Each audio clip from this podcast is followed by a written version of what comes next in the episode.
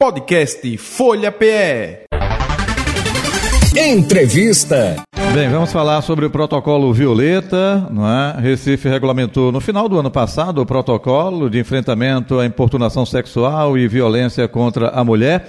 Protocolo também promove acolhimento da pessoa em situação de violência. E agora, no carnaval da capital pernambucana, não é? Deste ano, será o primeiro que as mulheres vão contar com essa proteção.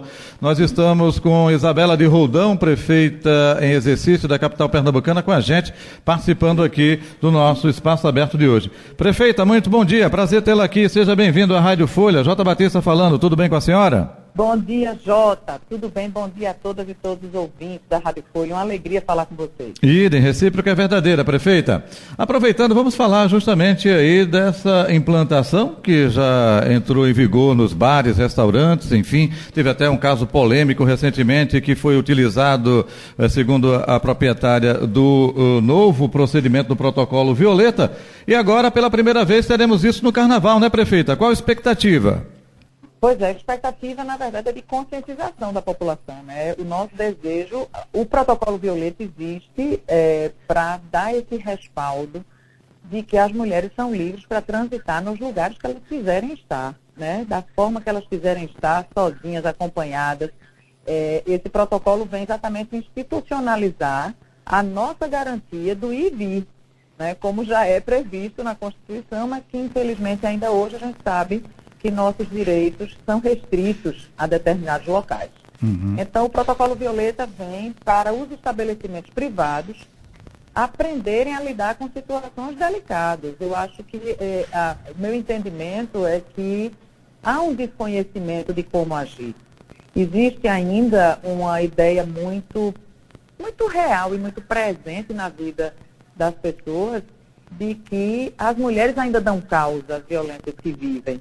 E a gente precisa dizer, reafirmar, hoje por força de lei, mas também por questões que a gente precisa se desconstruir, né, de que as mulheres são livres para transitar, para uhum. vestirem o que quiserem vestir, para estar acompanhadas ou não.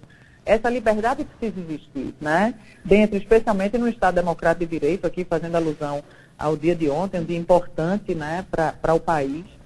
Mas o, o estabelecimento hoje precisa constituir uma atitude proativa de proteção a essa mulher que está sendo constrangida, é, seja numa situação de violência, seja num assédio, num desrespeito.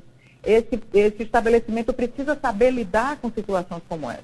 Então, na verdade, o grande desejo da gente é que neste carnaval a gente já possa inaugurar um novo tempo na nossa cidade. Inclusive, Jota, lembrando, como nós conversamos no ano passado, né? Recife assumiu o desafio de se tornar uma cidade não sexista uhum. até os nossos 500 anos, né, em 2037. E isso faz parte da construção de uma cidade não sexista, o respeito ao ir e vir dessa mulher, dentro dos estabelecimentos ou fora deles. Então, a gente, enquanto Prefeitura do Recife, hoje a gente tem um trabalho forte dentro da gestão, né, com todas as secretarias, é um trabalho transversal aqui, de construção de mentalidades que consigam expandir os costumes de anos anteriores, mas também de fortalecer, apoiar e ajudar esse estabelecimento a seguir o que a legislação manda, né? de apoiamento, de suporte, o que fazer nos casos de agressão, desde chamar a polícia, a proteger a vítima, a entender que ela é vítima mesmo. Né? Então, são questões aí importantes que precisam ser trazidas à tona de forma mais forte. Eu já agradeço uhum. a você e a toda a Rádio Folha por nos dar essa oportunidade de falar sobre isso. O prefeito Isabela de Rodão, agora, eh, eu me lembro que eh, no ano passado houve capacitação né, envolvendo a Prefeitura do Recife junto com representantes de bares, restaurantes, enfim. É, esta capacitação ainda continua ou foi somente naquele período para a implantação justamente do protocolo Violeta, hein? Então, a capacitação continua. Inclusive, nós estamos à disposição para ajudar. Lembrando que essa capacitação não é dada pela prefeitura, certo? Uhum. É em parceria, né? É em parceria. A gente tem essa disponibilidade e desejo de estar junto à sociedade civil, estar junto aos estabelecimentos, ajudando a construir essa política de segurança para as mulheres. Né? A gente sabe que é, o fato que, que tornou-se, que foi veiculado, que tornou-se público, é um ato que não é isolado, certo? As agressões que nós mulheres vivemos em estabelecimentos privados, é, eles são muitas vezes velados, não chegam ao ápice de uma, de uma agressão física, mas as agressões é, de gestos, de comentários, de olhares, eles são reais. Né? E a gente precisa hoje ajudar essa sociedade a entender que isso não é mais permitido. Uhum. Né? Que o que parecia uma brincadeira há 30 anos atrás, hoje é crime. Eu digo sempre que quando eu tinha 20 anos de idade, 18 anos de idade, eu não ia só para os carnavais da minha cidade. Né? Nem da, da, eu não ia só para o carnaval de Olinda. Nós, mulheres, precisávamos andar em bando para poder nos sentirmos seguras. Nenhuma mulher com 18 anos de idade, na minha época, com 20 anos de idade, ia só para um banheiro. A gente ia sempre com uma amiga junto, porque uhum. a gente não se sentia segura de ir para qualquer outro lugar que nós estivéssemos numa grande roda de proteção de mulheres, de amigas. Uhum. Então, isso era o que acontecia, eram fatos comuns. Hoje é inadmissível que a gente tenha que dizer para as nossas meninas que elas precisam ir em bando para uma festa, que elas precisam ir em bando para dentro de um banheiro, uhum. ou para um restaurante, ou para um bar. Na verdade, a gente tem que empoderar nossas meninas para elas se sentirem seguras e ajudar essa sociedade a entender que nós somos pessoas livres, uhum. capacitadas de direito, de desejos, não é, de sonhos, e que essa sociedade não pode estar me tolhendo e me proibindo de ir como ainda hoje acontece.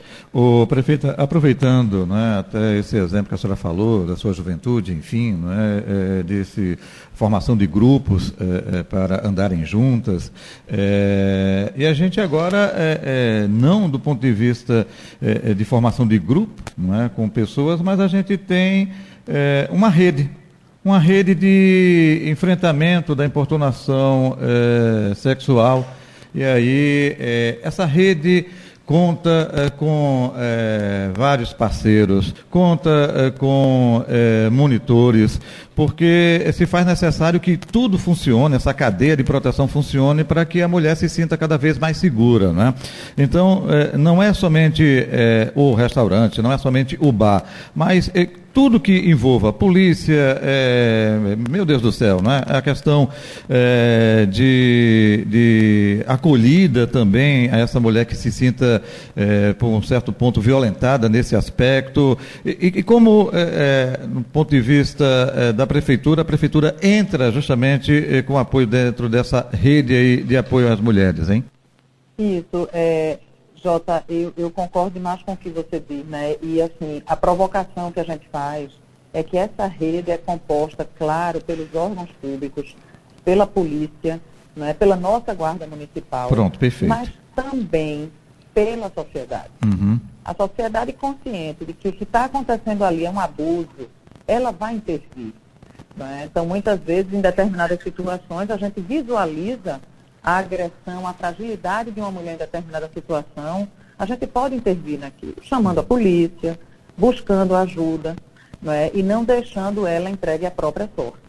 Uhum. A gente tem casos no país tristes, como o exemplo daquela moça, adolescente, adolescente não, já era uma mulher, que estava com as amigas num bar e bebeu demais, e as amigas botaram no Uber, e ela dormiu no Uber e o motorista do Uber deixa ela no chão, na porta de casa, passa um homem, leva essa mulher, estupra essa mulher. Quer dizer, é uma, é uma, é uma fragilidade na proteção das mulheres, sabe, que tem nos exposto a situações que não são apenas constrangedoras, são de violência e de morte. Uhum. Né? Então, me desculpe interrompê-la, me desculpe interrompê-la, ainda a, a, mulher sendo vista como uma coisa, né? A coisificação Isso. justamente é nesse aspecto, né? Isso, Jota. Nós, nossos corpos ainda são alvo de objetificação, uhum, né? Uhum. E, e, e essa objetificação tem propriedade que é do mundo masculino. Então usa-se como quer, brinca-se como quer e acha que está tudo dentro do campo da brincadeira, da é inofensivo, porque você não entende que aquilo é um ser, um sujeito de direito, né? E sim um objeto para ser utilizado ao bel prazer de desejos enfim, é uma coisa muito doente isso, mas que todas nós mulheres sentimos na pele. A gente sabe o que é passar em ambiente com muito homem, o quanto que a gente fica constrangida com determinados olhares, com determinadas brincadeiras, entre aspas, que eu digo, né? Porque eles dizem ser brincadeira, mas na verdade são atos de agressão e de uhum. assédio, uhum. né? E que hoje são passíveis de punição.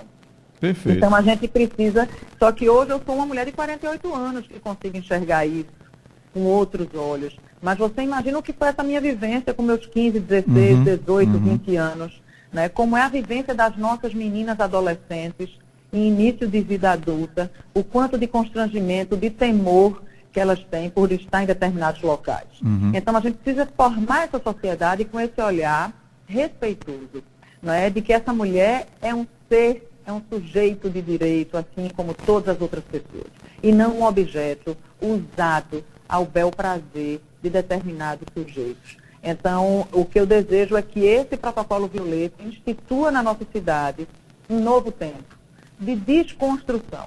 Nem sempre, aqui eu, eu faço uma leitura muito crítica, nem sempre é de forma consciente, sabe, Jota? A gente vive um tempo de disrupção, de quebra, de uma tradição que até um dia desse era normal. Uhum. Hoje não é mais. E que bom que não é mais. Perfeito. Então a gente precisa ajudar essa sociedade a superar essa fase. E a gente aqui na prefeitura se coloca à disposição para que a gente consiga construir a muitas mãos e corações uma cidade mais respeitosa, acessível e, de fato, que o nosso gênero não limite o nosso trânsito na cidade. Prefeita Isabela de Rodão fica no comando executivo até quando? Eu fico até dia 10, quando o nosso prefeito amanhã, né? de férias. É, até, a, não, o, até amanhã. É, hoje é 9, amanhã Até amanhã, 10. exatamente. e aí eu fico até amanhã, João volta de férias e a gente continua tocando as pautas importantes por aqui também. Perfeito. E aí eu já faço um convite de público, hein? Vamos marcar um dia para a senhora vir aqui pessoalmente, dentro do Folha Política, para falar sobre política eh, partidária, sobre 2024, os planos de Isabela de Rodão, eh, PDT, enfim, vamos bater um papo sobre isso. Vamos bater um papo sobre isso. Deixa passar esse carnaval que a gente se organiza para isso, Jota. Estou à disposição. Um abraço, prefeita. Um Tudo abraço, de bom, viu? Querido. Um abraço. Bom dia a todas e todos. Idem. Está aí a prefeita em exercício, Isabela de Rodão, prefeita da capital pernambucana. Até amanhã, hein? Depois o prefeito eh, João Campos retorna ao comando do Executivo Municipal. Bem, foi o nosso espaço aberto de hoje que fica por aqui. Podcast Folha PE. Entrevista.